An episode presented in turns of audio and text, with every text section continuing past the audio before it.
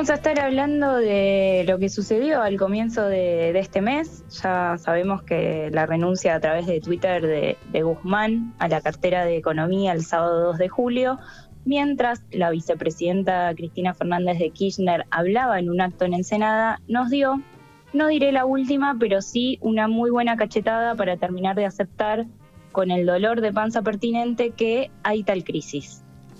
No sé cómo lo viviste vos, Manu, ese, ese sábado. Lo vi, lo vi después. Vi estaba viendo el discurso y, o sea, me enteré de la noticia, obviamente, a, la tarde, pero después chequeaba, digo, bueno, en el, en el momento en el que hablaba, cómo se cruzaba la noticia, bueno, después me fui enterando un poco, pero andaba haciendo otras cosas. Algunos lo vivieron en vivo, ¿no?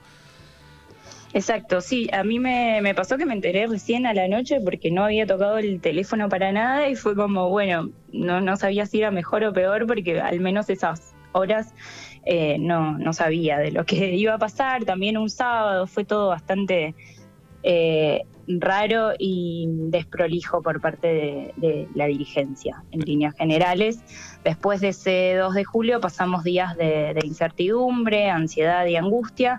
El mes del aguinaldo para los poques privilegiados que lo recibimos se licuó cual juego detox de influencer de, de Instagram. Y no es la primera crisis que atraviesa el país, pero sí es para muchos nuestra primera crisis siendo adultos, gestionando nuestras vidas, teniendo responsabilidades y el deber de pensar y accionar para que nuestro futuro sea un lugar vivible. Este año hablé en otra columna de Para en el Mundo sobre la dificultad que tenemos para acceder a un derecho universal como lo es la vivienda. Y la pregunta es, ¿cómo piensan los gobiernos, el Estado y los partidos políticos que esta juventud precarizada accederá a una vivienda propia? ¿Qué están planificando para la generación que no tiene un empleo estable o que es monotributista o se encuentra trabajando en la economía popular? Pasar los 20 significa empezar a pensar en el futuro, en cómo gestionaremos nuestra vejez, si cobraremos jubilación, si será la mínima, si tendremos una obra social o si habrá mundo directamente.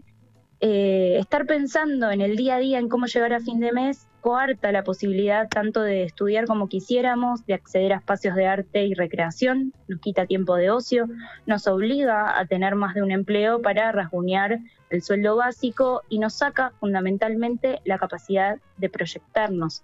Somos la generación que está perdiendo los derechos que sus progenitores ya tenían. Esto, esto me parece un dato clave y, bastante desesperanzador en líneas generales. No, no tener la posibilidad de pensar en un, en un futuro mejor y decir, bueno, estos son los derechos que, consiguieron nuestros viejos, que consiguieron las generaciones anteriores. Estamos frente a una situación en la que básicamente nos estamos atajando de, no perder lo que ya lo que ya conseguimos. Y esto no lo digo yo, hay diversos estudios que, demuestran que esto está sucediendo, como por ejemplo el estudio que realizó Juan Ignacio Piovani y Agustín Salvia en la Argentina en el siglo XXI, cómo somos, vivimos y convivimos en una sociedad desigual, encuesta nacional sobre la estructura social, donde se comprobó que quienes tenemos entre 25 y 35 años contamos no solo con menor posibilidad de ascender socialmente que generaciones anteriores, sino por el contrario con mayor posibilidad de empeorar. No solo no tenemos la suerte de al menos vivir como nuestros padres, sino que viviremos en peores condiciones, dicho lo cual puedo sentir de nuevo el rugir de nuestras tripas. Para mm, el historiador y autor del libro La rebeldía se volvió derecha, esto es una pregunta para Stefanoni, la izquierda, al igual que el liberalismo, presuponía la posibilidad de imaginar futuros mejores, incluso emancipados. Pero hoy las imágenes de futuro son entre muy negativas y distópicas. Si antes se pensaba que la robotización, la automatización, la tecnología eh, del trabajo iba a ser liberadora, hoy pensamos que los robots nos van a reemplazar y arruinar. El cambio climático amenaza al planeta y por muchas razones resulta muy complicado emprender acciones comunes eficaces en contra de, de esto. Las plataformas vienen un poco a uberizar al mundo y acabar con el empleo estable y por eso se acaba por defender muchas veces de manera idealizada formas actuales de trabajo. y eso tiene el riesgo de que desde los progresismos se termine defendiendo el capitalismo tal como es frente a lo que podría devenir. Esto lo vemos con la vuelta de los partidos progresistas al poder en Latinoamérica, que no están pudiendo repetir sus gobiernos de principio de siglo porque la bonanza económica no es la misma y porque con la excusa de que la derecha avanza y ya gobernó, no se puede ir más a la izquierda. Los estamos conociendo como el gobierno de los moderados y defensores del sistema capitalista. La mismísima Cristina dijo recientemente, hay que recuperar la alianza virtuosa entre los trabajadores y el capital, definiendo al sistema capitalista como el más eficiente. Mi pregunta es, ¿de qué vínculo virtuoso estamos hablando si las condiciones de trabajo son paupérrimas, si el sueldo no alcanza, si el empleo se volvió temporario, si se promueve el emprendedurismo y el salvataje en soledad. Nuestra generación se encuentra actualmente sin sindicatos, los hay, claro está, pero sindicatos al servicio de los empresarios y no de los trabajadores. Y esto no es una coincidencia. El trabajo mutó y con ello nos encontramos aislados sin la fuerza que suponía el trabajo colectivo. Esta moderación que plantean los llamados gobiernos progresistas es una moderación de expectativas a favor del capital. Hay una, frase que dice que lo, lo que alcanza para ganar elecciones no necesariamente alcanza para gobernar.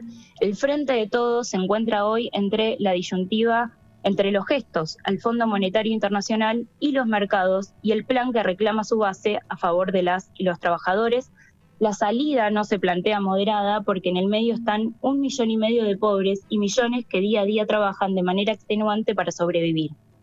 Al momento parece que no hay imaginario de futuro en la juventud, solo construcción de distopías, es decir, formas catastróficas de imaginar el futuro, y esto atenta contra la organización política.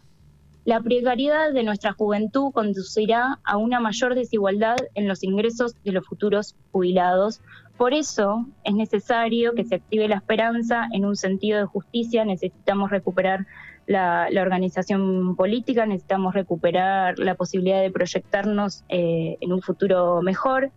Y para cerrar esta, más que columna eh, editorial, diría yo, mm. eh, y porque tampoco quiero que se vayan con la sensación de que el futuro fue, el mundo fue y será una porquería.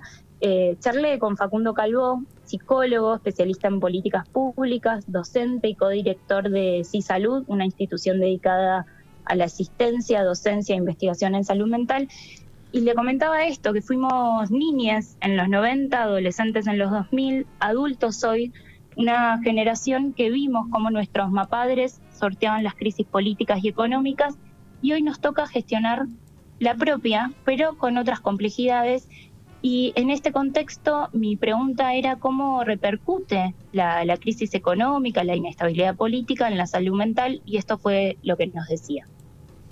Es importante cuando hablamos de salud mental entender que cada vez que se reconfigura el concepto de Estado, también se reconfigura el concepto de salud mental. Esto lo dice un investigador argentino que se llama Campodónico. Y esto tiene que ver en que nuestro bienestar psicológico está ligado a las variables materiales, económicas, sociales, políticas.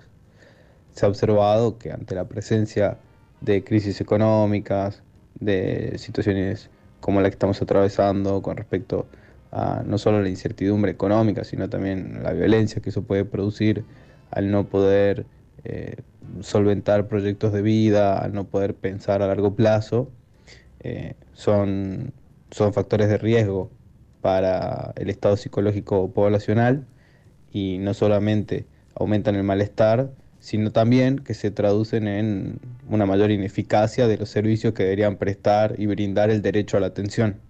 Así que el problema eh, es doble. Por un lado, las crisis económicas eh, aumentan la inestabilidad psicológica poblacional, pero por otro lado, los servicios que deberían garantizarla y el desarrollo de políticas públicas que deberían actuar en consecuencia también tambalean. Esto, esto que decía Facundo me parece un poco clave y también lo relacionaba con esos discursos de, de positivismo, de, bueno, tenés que estar bien, eh, la salud mental es una cuestión de actitud y la salud mental no es una cuestión de, actitud y, de positivismo. Eh, la salud mental es una cuestión de, que nuestra estructura material eh, esté bien y sea, y sea estable, que, podamos acceder a una casa, que podamos acceder a estudios, que podamos acceder a la salud, que podamos pensar en, el futuro. Entonces me parece que no podemos pensar la salud mental por fuera de nuestras condiciones materiales. Sí, es como es como un avance silencioso de todo esto que nombraba, ¿no? Y, muchas veces está inconsciente, pero todo eso que nombraba, todo eso que vos nombrabas, se va acumulando ahí, ¿no?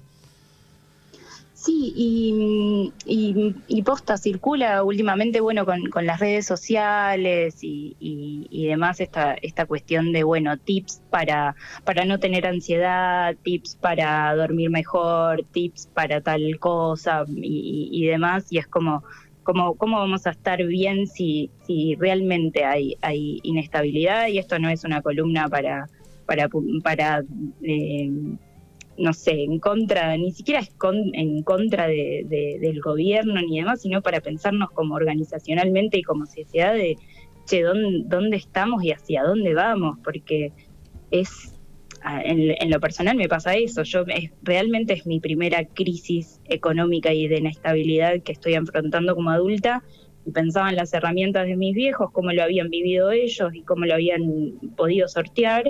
Eh, y las condiciones de hoy son totalmente, totalmente distintas, así que nada, es, es, preocupante, pero al, mismo tiempo también nos, da la oportunidad de ver qué, cosas tenemos que, cambiar. Claro, imagínate imagínate aquel que tiene algunas más encima de las fuertes, ¿no? Yo voy un poquito más para atrás y digo, bueno, yo viví la del 2001 y ni hablar a alguien más grande que dirá, bueno, recuerdo, no sé, la del 80 este, la superinflación de, de, Alfonsín y otro dirá, recuerdo la época de Menem, cada uno va sumando, ¿no? Este, crisis. Exacto, sí, bueno, esto, nacer en, nacer en los 90, ¿no? En pleno neoliberalismo, atravesar la adolescencia en el 2000 es, es, tremendo. Eh, y bueno, los ciclos de las crisis cada vez eh, más son más pequeños, digo, antes se tardaba un poco más y ahora es, bueno, cada cinco años estamos en esa, ¿no?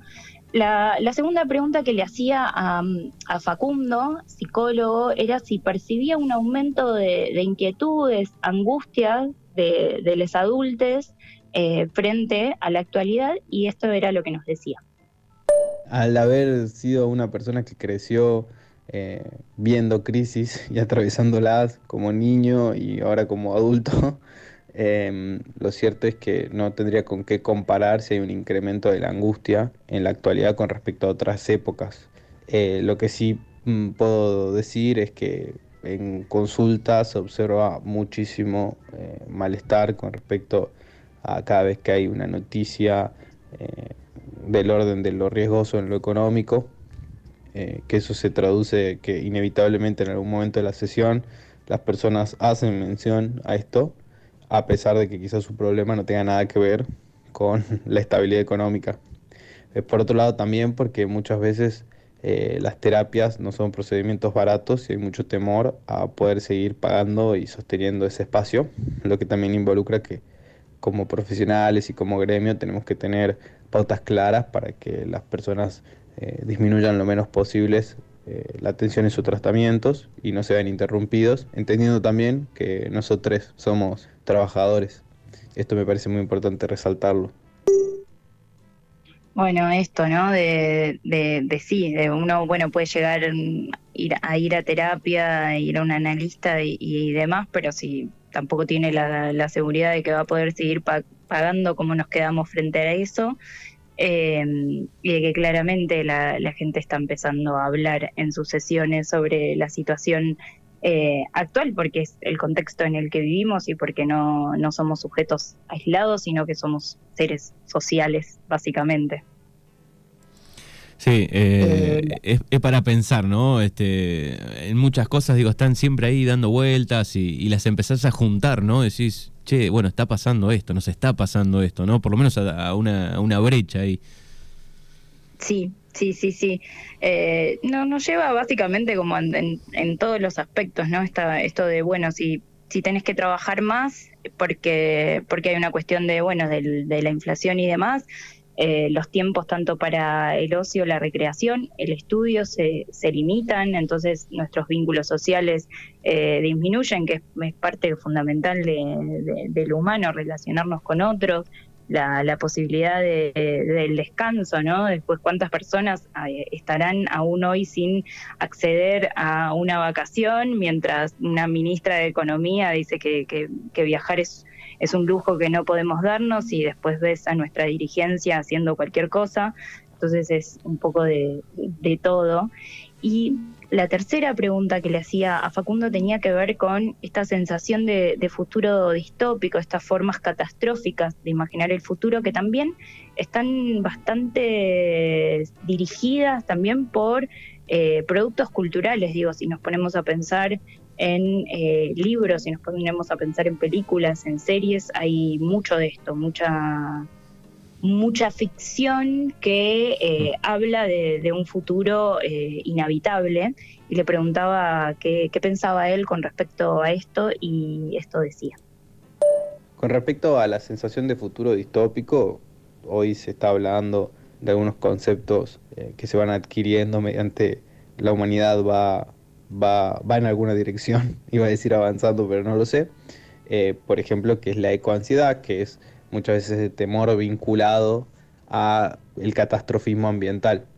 Esto no es diferente a cualquier otro tipo de ansiedad que uno puede percibir frente a alguna situación estresógena, pero sí es cierto que el aumento de información con respecto a este tema y peor aún la desinformación eh, y la sobreinformación producen una mayor atención situacional y también eh, la ecoansiedad no solamente se traduce al tema del catastrofismo ambiental, sino a sentir que no se está haciendo nada para revertirlo.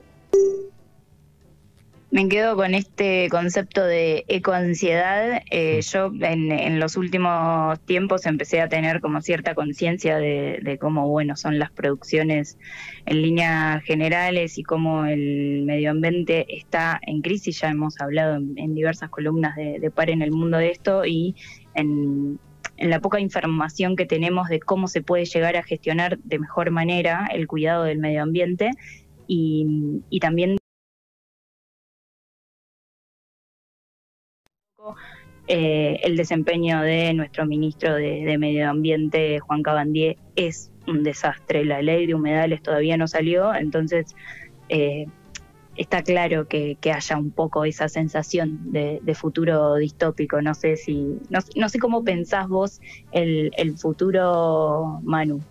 Mira, justamente eh, hoy tenemos la, segunda columna de Econoticias que estrenamos el jueves pasado. Eh, con alguien que, trabaja aquí en medio ambiente, con Rubén Verduré. Eh, bueno, fuera de aire charlamos un montón de cosas y da, yo le decía, da esa sensación, ¿no? Pero también tiene que ver con eh, cuánto invierten los gobiernos, ¿no? Y ya no tiene que ver con, lo local, con lo regional, con lo provincial, estamos hablando a nivel país, ¿no? Qué, qué poca inversión que hay y sucede en muchos países. Exacto, qué modelo de, desarrollo. Uno lo ve con, bueno, con, con la explotación minera, con la explotación marítima, digo, también y, bajo la excusa también de, bueno, necesitamos dólares, se van a generar puestos, puestos de trabajo. La realidad es que, en este momento no. Sí, todo eso lo, pasa, lo pasa por arriba al proyecto de, medio ambiente a futuro, ¿no? O sea, una provincia necesita dólares y si puede explotarla eh, del, tratando de que sea la mejor manera, lo va a hacer igual, ¿no? Claro, exacto, pero uno piensa, bueno, como es, tan irracional este sistema porque necesitamos dólares para pagar una deuda que, que tomó un gobierno de manera arbitraria, sin pasar por, por el Congreso, plata que no vio, que no vio el pueblo y que sin embargo nos tenemos que hacer cargo. Entonces llega un punto donde es, tan la, impotencia y estamos tan desarticulados todos y tan lejos los unos con los otros. Digo, venimos de una pandemia de dos años de, de no un encierro total, al comienzo sí, pero después digo, quedamos desligados y también con poca capacidad de, fuerza y de, autonomía para, para, exigir un poco más. Sí, y, vemos algunos países que que, van pensando un poco a futuro, eh, como algún país este, de Europa que dice, bueno, para el 2030 eh, se va a prohibir este, el gasoil, la nafta, digo, vamos por los autos eléctricos, vamos por tanta cantidad de, energía buena, qué sé yo, digo, algunos lo, lo, van logrando de a cuentagotas, ¿no? Pero a veces nos comparamos y decimos, bueno, estamos muy lejos de todo eso, ¿no? Sí. La última pregunta que le hacía a Facundo era si, podemos decir que la atención psicológica, si, ir al, psicólogo facilita y o da herramientas para, para procesar, abordar las crisis sociales y esto era lo que nos decías. No todas las personas deberían ir a terapia, la terapia debería ser accesible para cuando las personas eh, la necesitan eh, y claramente un proceso de acompañamiento, escucha, contención, donde podemos también ser en vulnerabilidad, eh, puede darnos esas herramientas necesarias para poder afrontar una situación tan compleja como la económica. Pero la terapia nunca va a poder resolver eh, la brecha de desigualdad, la inestabilidad laboral, la ausencia de derechos, porque la salud mental, el bienestar psicológico es un derecho más que se debe garantizar en democracia y que en estos momentos de incertidumbre económica eh, tambalea. Por eso creo que la terapia no, podría solucionar hoy todo el problema eh, macroeconómico y microeconómico que estamos viviendo y la vulneración de derechos, pero claramente la única forma de poder llevar adelante esta situación es una forma comunitaria y construyendo redes de apoyos. Y ahí la terapia tendría un factor fundamental dentro de esa red de apoyo formas comunitarias y redes de apoyo. Me quedo con eso para, para cerrar esta, esta columna que empezó bastante catastrófica, con un análisis de, de la realidad también un poco sesgado por la propia salud mental y por estos años de, de pandemia, sin lugar a dudas, nos queda mucho por hacer. Esto no se va a resolver con la elección del año que viene, esto se tiene que empezar a resolver eh, ahora y, con todos y todas adentro del sistema y no, y no afuera. Bueno, agradecerte a vos y también a Guli que trataron el tema de el tema medio parecido, pero de diferentes maneras. Eh, ella hizo el jueves pasado con un micrófono propio eh, sobre el estrés, ¿no? De, manera un poco individual y acá vos lo llevaste un poco más, eh, recién Guli me decía, a lo colectivo, al general, a todos juntos, así que este, buenísimo para, para pensar estas dos columnas.